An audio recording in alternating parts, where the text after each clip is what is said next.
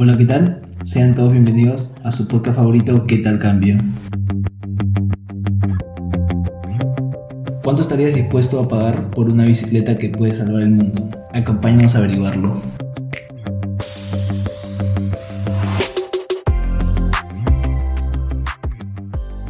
Hola, hola a todos, bienvenidos a ¿Qué tal cambio? ¿Qué tal, William? ¿Cómo estás? Yo muy bien, ¿qué tal? ¿Cómo estás tú? Muy bien. Listo, dale, comenzamos.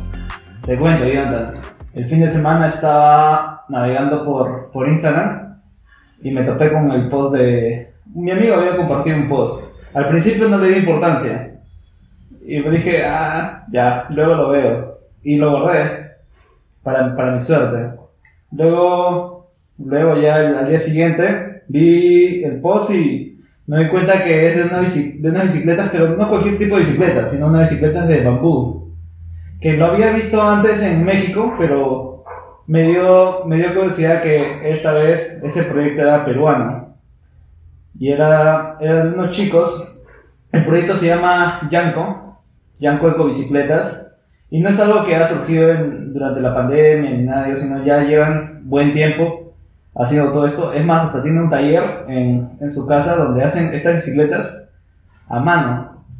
Él, dice, por ejemplo, que estas bicicletas le tardan, hacer una, tarda entre 3 a 4 días. Entonces ahí ya dije, uy, hacer escalable esto va a costar. Me imagino. Yo, yo había escuchado de estas bicicletas. De hecho, mm, lo había escuchado ya hace varios años. No le había prestado importancia porque, claro, se ve bonito, agradable. Pero tenía el miedo de, oye, esto me dura un año porque se puede romper. O sea, la misma palabra, ¿no? Bambú. El bambú yo lo conozco porque por, no sé, en la niñez jugaba con eso. O a veces veo plantas que son relacionadas a eso.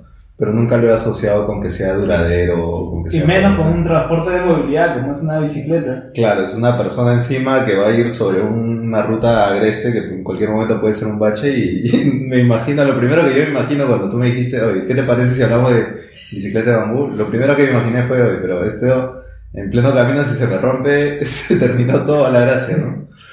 Y, Sí. y bueno, y quería saber, ¿no? ¿Qué, ¿Qué de innovador tiene este proyecto? ¿O por qué uno debería apostar por tener una bicicleta de bambú? Ya, Innovador, más que todo en el sentido que protegemos el medio ambiente al, al no utilizar los metales. La bicicleta tiene un cuadro, se le llama cuadro, que es el esqueleto de la bicicleta. Todo esto está por metales, aluminio, etcétera. Entonces lo que hacen estos proyectos, porque no solamente es el proyecto que te comenté, que me enteré de Perú, sino hay muchos proyectos en muchos países que hacen este tipo de bicicletas. Entonces todos, todos estos proyectos reemplazan ese metal, ese cuadro de metal, por un cuadro de bambú. Pero ojo, no es cualquier bambú, porque bambú hay, mm, hay decenas de especies de bambú.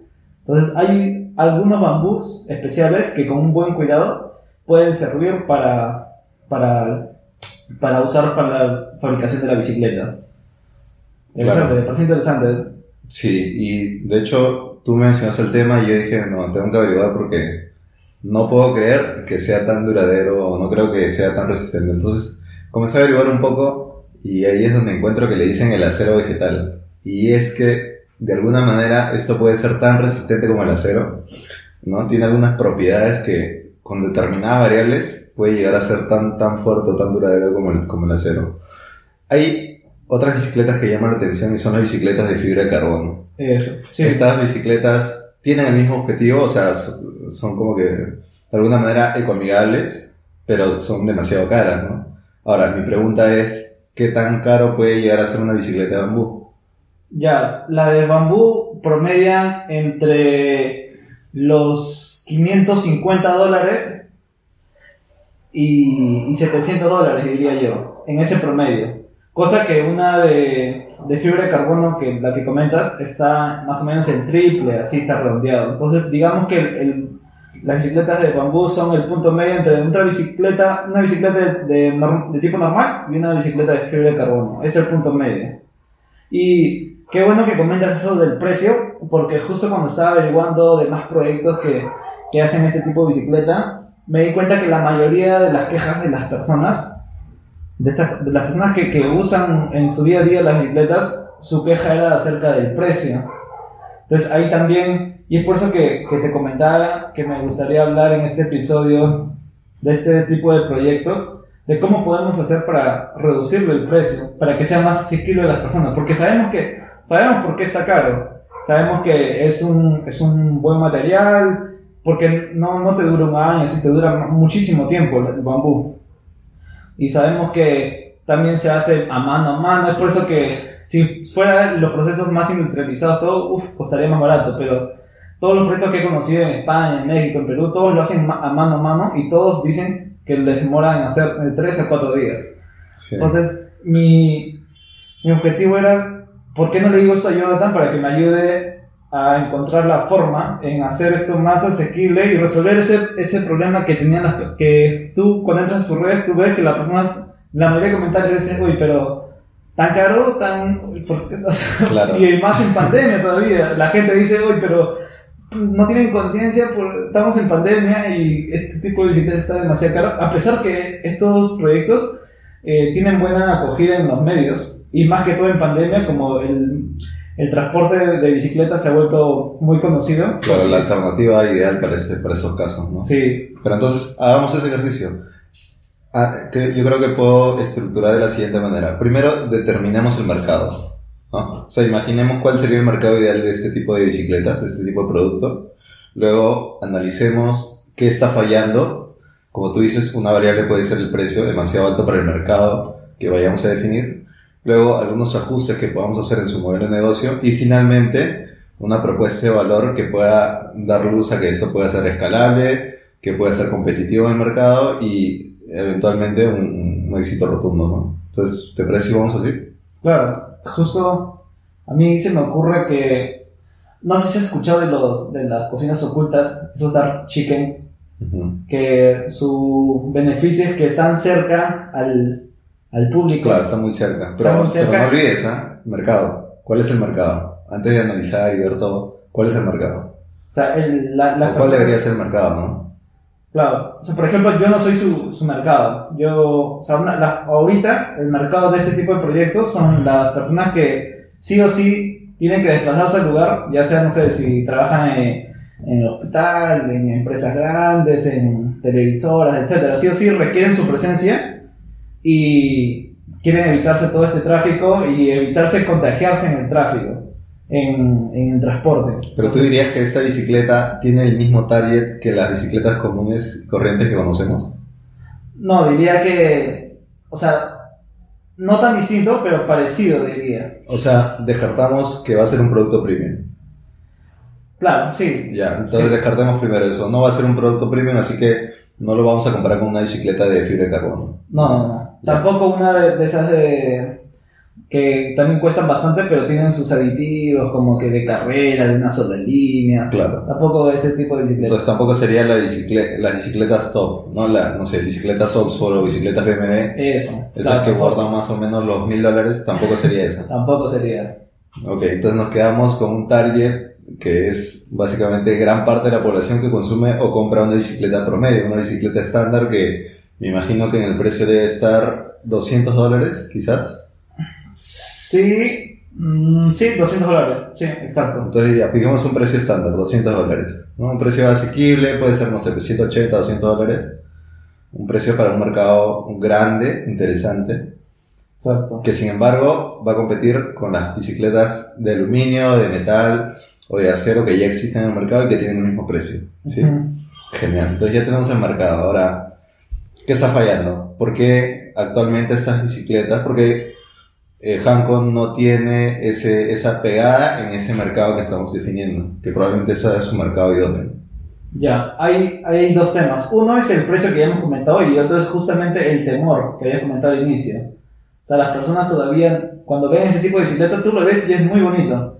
Y las personas, es más, al, al, al fundador, el fundador cuenta que a veces en la calle le paran y dicen, uy, ¿dónde ven ese tipo de bicicleta? Qué bonito. O sea, es bonito, la gente le gusta, pero hay un temor de, ¿de verdad aguanta? O sea, trayectos largos, cortos. Claro. Entonces, ese es un temor y siempre le paran preguntando a, a, esto- a los fundadores de este tipo de proyectos. Y el otro es el precio. Entonces, ahí hay un punto fuerte atacar porque meterse, o sea, decirle al usuario de que, hey, mira, en verdad sí es resistir este producto, hay todo una, un trabajo de culturizar, de Tienes que educar a tu mercado. educar. Es un reto, ¿no? Ese es un reto. Entonces tenemos dos variables, educación del mercado y un precio asequible, ¿no? Eso, esos son los dos puntos fuertes que ahorita están pasando este tipo de proyectos. ¿Cómo cubrimos la educación? Ellos lo que hacen, el, no solamente Hanco, sino una, una, una empresa española que vi una mexicana, hacen cursos. eh, así- antes de la pandemia, hacían cursos para que cursos eh, cortos de cómo crear tu bicicleta, tu propia bicicleta de bambú. Entonces, ve- 20 asistentes, 15, 15 asistentes en el taller llevaban eh, las llantas de su bicicleta y hacían el cuadro que te digo de, de bambú, ellos mismos, en varias sesiones, para que ahí vean el valor y que de verdad dura, y vean el taller y digan, wow. Claro. Pero eso no es escalable, porque imagínate de 20 en 20 ir educando, Sí. eh, no es nada escalable. Y además, no, no solamente eso, sino que ellos también, ellos saben que tienen un problema porque tienen que educar también al- a los que cultivan el bambú. Porque como te mencioné al inicio, no todos los bambús sirven para, para usarlo para la bicicleta, sino tienes que cultivarlo a una temperatura indicada, regarlo de, de- de tal manera y todo eso. ¿Por qué? Pasa que los comerciantes, los que, los que plantan este tipo de árboles, al, para generar ventas rápido, lo que hacen es cortar su, su, su etapa normal de, crecimiento de la planta, lo cortan y para venderlo. Pero cuando posible, ¿no? En el menor tiempo posible. Cuando la planta de bambú necesita, necesita crecer un, a- un año, dos años para recién poder servir. Entonces Claro. se tiene que educar todavía. O sea, hay una variable más. Hay otra. La- o sea, tienes que educar a tu proveedor, porque al fin y al cabo, Exacto, eh, esas plantaciones eh, y los dueños de esos bambús son tu proveedor, ¿no? exacto. Al proveedor, al usuario y, y el tema del precio. Esos tres factores. Ya, entonces eh, volvamos a la, a la educación del, del público, a la educación del mercado.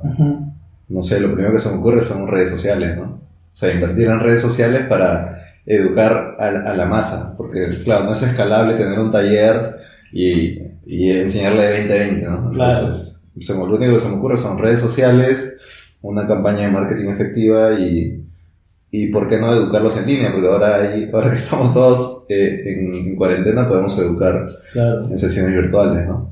Sí, como un, un Zoom ma- masivo y con, como tú dices, ¿no? Con estrategias de marketing, con influencers, todo, y videos en donde se demuestre que el, el nivel de, de dureza de este Challenge. producto. Se puede hacer un challenge del bambú, no sé, algo viral, ¿no? Bien, ¿no? Como que, eh, así como he visto karatecas que parten el- las tablas, Claro. que parten bicicletas, no sé, y, o sea, se puede hacer de todo, pero, Claro. eh, o sea, por ahí lo veo, porque para hacer, para llegar a la masa, como tú dices. Listo, entonces todos estamos de acuerdo que una campaña de red social súper creativa para educar pues, sería, resolveríamos el primer problema, ¿no? Claro. Genial. Ahora tenemos el siguiente problema, el precio.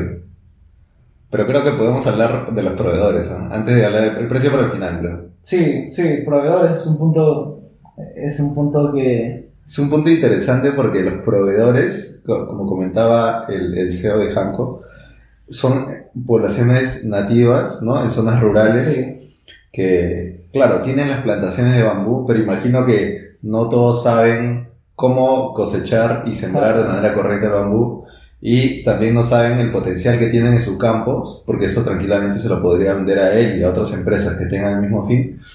Y entonces, eh, como tú decías, ¿no? he leído y entiendo que primero tiene que haber una etapa inicial de 5 años, donde se siembra y se deja crecer el bambú. Y ya luego puedes hacer, puedes hacer una poda de, de uno a dos años, ¿no? Lo bueno del bambú es que si lo podas de manera correcta, sigue creciendo en, en la misma área que tú definiste.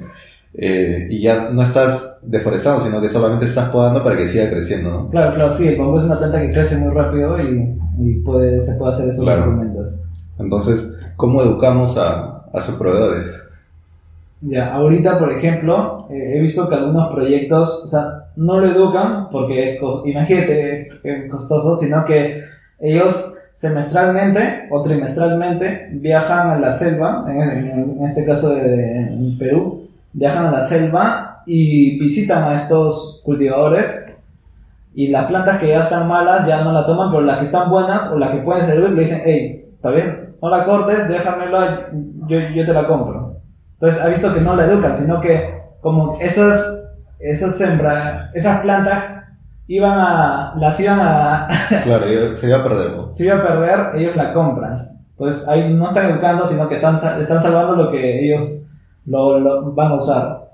Y no hay educación ahí. Entonces, ¿cómo podría ser esto de ma- encima de manera masiva a llegar a todas, todas las zonas rurales? Yo creo que se podrían apoyar en las organizaciones, esas organizaciones que, eh, por ejemplo, el, el Ministerio de Agricultura cada cierto tiempo viaja a estas zonas y, y hacer programas de, De capacitación. Sí, programas de capacitación y todo eso. Entonces, tranquilamente una alianza para que, o sea, yo fundador de este proyecto, no sé, de, Han- eh, de Hanco, no vaya personalmente a, a, a todas estas zonas rurales, sino que me apoyo de una asociación que sí o sí van, ellos van a todas estas zonas, y encima la- las, las tiene marcadas, y para que insertar un programa de cultivo de bambú, ¿no? Claro, Se claro. puede hacer algo así. Yo creo- lo que se me ocurre a mí, muy aparte de capacitarlos, porque sí me parece viable, o sea, ya no es una masa grande, no necesitas miles de, de proveedores, Claro. necesitas decenas o cientos de proveedores, entonces me parece más viable ir, o sea, no digo que personalmente, pero crear una forma de capacitar a estas personas eh, de forma correcta me parece totalmente viable, así que está bueno eso. Y lo otro que se me ocurre y que he escuchado de algunas personas que, o algunos entrevistados que tienen este tipo de negocios, crear, ¿no? Comprar hectáreas y, y crear tu, tú volverte tu, tu proveedor del mismo insumo. Claro, eso también es un buen punto, pero al inicio no se puede hacer porque al inicio uno no comienza con grandes capitales ni nada. O volverte socio de los que tienen esos terrenos, ¿no? O sea, si yo me vuelvo socio, ya tengo, digamos que mayor maniobra de no solamente educarlos, sino hacerlos entender que esto es un negocio, o sea que ellos se pueden ver beneficiados y, y ampliar quizás esa capacidad, ¿no? Porque como ellos tienen la tierra y ellos conocen a sus comunidades, entonces si yo me hago socio de, de un proveedor, él puede hacerse socio de otros proveedores y así hacer como que un, un- un efecto en cadena, ¿no? Se, se me ocurre eso. Pero está bien, o sea, dejémoslo ahí porque creo que es totalmente viable poder educar a estos pobladores que eventualmente se van a volver tus proveedores, ¿no? Es más, desde, desde el día uno ya son tus proveedores Claro, porque tú necesitas proveedores. ese, ese insumo. Perfecto. Y ahora tenemos el tema del precio. Ya, ahí, ahí por ejemplo, una de las cosas que estaba pensando el fin de semana es de la, o sea, la forma más rápida, más viable de, de que esto tenga un menor costo es que el proceso sea un poco más industrializado, porque te comentaba que no solamente en este proyecto peruano, sino en el del colombiano, el del mexicano, en el de España, lo hacen mano a mano, tienen un taller y hacen para una bicicleta, o sea, se demoran tres días, porque lo hacen personalizado y todo ello. Yo creo que ahí están cometiendo un error. O sea, no sé si estoy o no en lo correcto, pero yo en particular, cuando alguien me dice, mira, te lo hago medida personalizado, ahí digo, uy, ya. O sea, no, eso no, no va a ser escalable por ningún punto, porque imagínate si te piden 100 personas, que 100 perso- escuchar las, las 100 ideas de estas personas que yo quiero el marco así, así, con esta curva, ahí sí vas a tener que hacerlo manual, ya olvídate de las industrias. Entonces yo, yo estoy en contra de, de, de- de hacerlo A menos que sea un producto premium. Al menos que sea un producto premium y premium y que, que paguen más y que, y que no cueste muchos días hacerlo, ¿no? Ujú. Sí. O Ya, entonces, es- ¿cómo hacemos? Porque en definitiva hemos visto que la mayoría de empresas de este tipo eh, tienen un procedimiento manual, ¿no? Tienen un procedimiento que dura, como tú dices, de 3 a 4 días más o menos, entre que arman el marco, lo hacen, conectan, el- lo conectan. claro, hacen las conexiones de, de cada bambú. Previamente el bambú tiene que ser tratado ¿no? en sales, minerales para y, curar el bambú y trasladado, porque imagínate. y trasladarlo Trasladado. también. Entonces, no, de hecho yo vi un caso de en Europa. Ellos en Europa no tienen bambú, por lo que sé, y lo que hacen es importar desde China o desde África o desde Sudamérica. Entonces, ellos hacen bicicleta de bambú, pero sus proveedores están en otro continente. Entonces, por lo menos la ventaja aquí de Hanco es que su proveedor está a unas horas de donde él se encuentra, ¿no? Entonces tiene un proveedor nacional. Ese es un buen punto. Pero también hay costos de movilidad, ¿no? Sí. Entiendo que tienen una sede en Oxapampa, también asumo que esa sede es de manera estratégica porque están más cerca del proveedor, ¿no? Entonces ahí a- achican o acortan el costo de, de movilidad. Sí, también. O sea, siempre, siempre he pensado que la mejor manera para, para que puedas... El primer paso para disminuir costos es quitarle la variable movilidad, transporte. Entonces, ¿cómo haces eso? Estar cerca a tu proveedor. Estar, o sea, o más cerca a tu proveedor o más cerca a tu usuario. En este caso, más cerca a tu proveedor. Pero acá hay un punto malo porque ya yo me acerco a mi proveedor, está en la selva, pero me estoy alejando de mi usuario. Entonces, tengo que encontrar un punto medio o pensar en otra manera de cómo o, o eliminar o disminuir esa variable transporte, el costo del transporte, porque eso es lo que infla un poco más el precio. Ya yo voy a decir que es más costoso hacerlo que trasladarlo. Entonces, me parece que no sería un problema estar cerca o lejos. El problema grave aquí me parece es hacerlo manual y que dure cuatro días. Eso me parece gravísimo. Y me parece que eso es lo más costoso porque al fin y al cabo son personas que hacen esta bicicleta Sí, y esta hora hombre es, eh, es alta, ¿no? Entonces te va a costar así mm, por el tiempo que, que, que toma hacerlo, por las personas que intervienen en hacerlo y cada paso tiene que estar súper cuidado y todo para tener un producto de calidad. sí. La única opción ahí es automatizar todo ese proceso. Sí, yo, por ejemplo, yo le estaba dando vueltas y lo, bicicletas, hay, o sea, los que venden bicicletas ya saben que hay tamaños. Hay bicicleta de adulto, bicicleta de niño, y los marcos tienen ya una, los cuadros, estos marcos tienen una, un- unas medidas ya estándares. Entonces, lo que yo imagino es que deberían, o sea, ya tienes ahí, trajiste todos los, todos los bambú. Entonces ya, una máquina que corta, no sé, de 30 centímetros, otras de 10 y así. Tiene a varias de 30 centímetros, varios bambú de 30 centímetros, varias, varias de 10. Son medidas referenciales. Y cosa que, porque sabes que las de 30 son para el, el marco el, el marco lateral y las otras para los otros dos lados. Entonces, solamente alguien te pide y solamente vas a tener que conectarlo y listo. Mm, Ya, eso sería, digamos que automatizar el proceso de, Un poco, co- o sea, hacer- del corte hacer- del bambú. Hacer cortes de bambú Ahora ya. faltan las conexiones.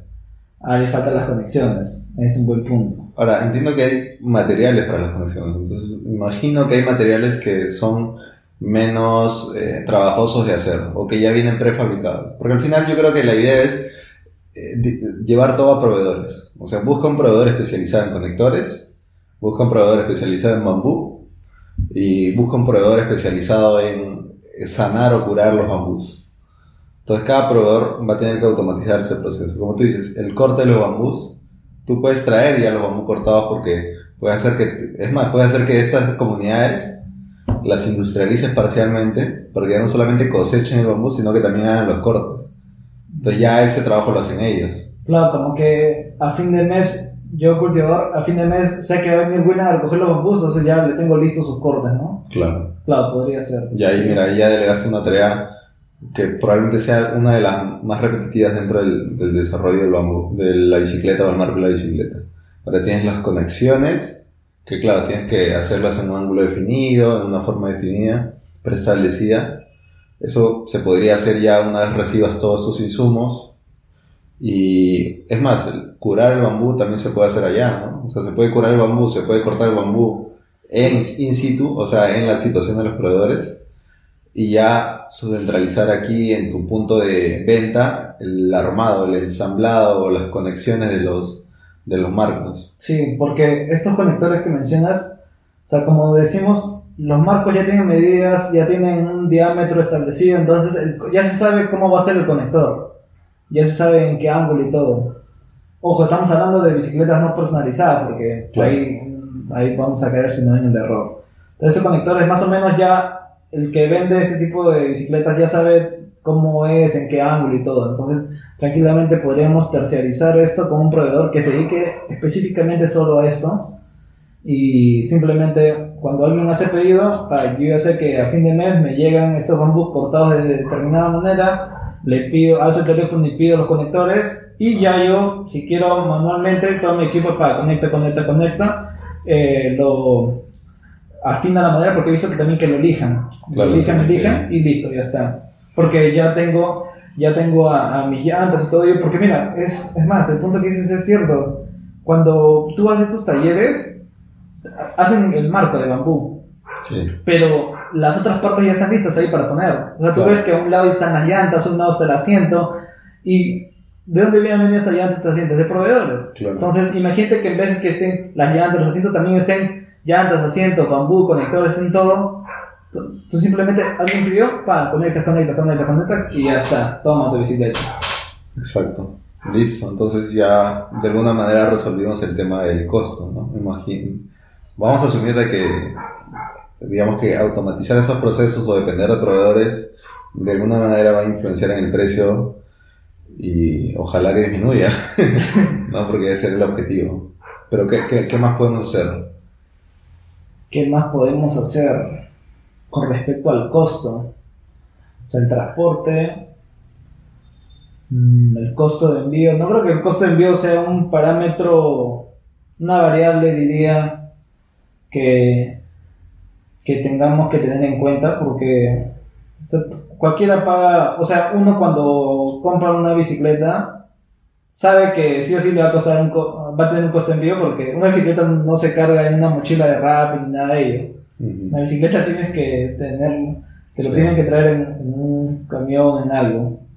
Sí, entonces creo que, creo que está, creo que está listo. O sea, eh, creo que el hacer es, eh, automatizar estos procesos o educar o crear estos nuevos proveedores te van a permitir tener un producto a tiempo, a tener un producto optimizado, bajo demanda, stock cero, o sea, que tengas tus, tus variables controladas, porque al fin y al cabo el precio se va a inflar cuando no tengas control del tiempo.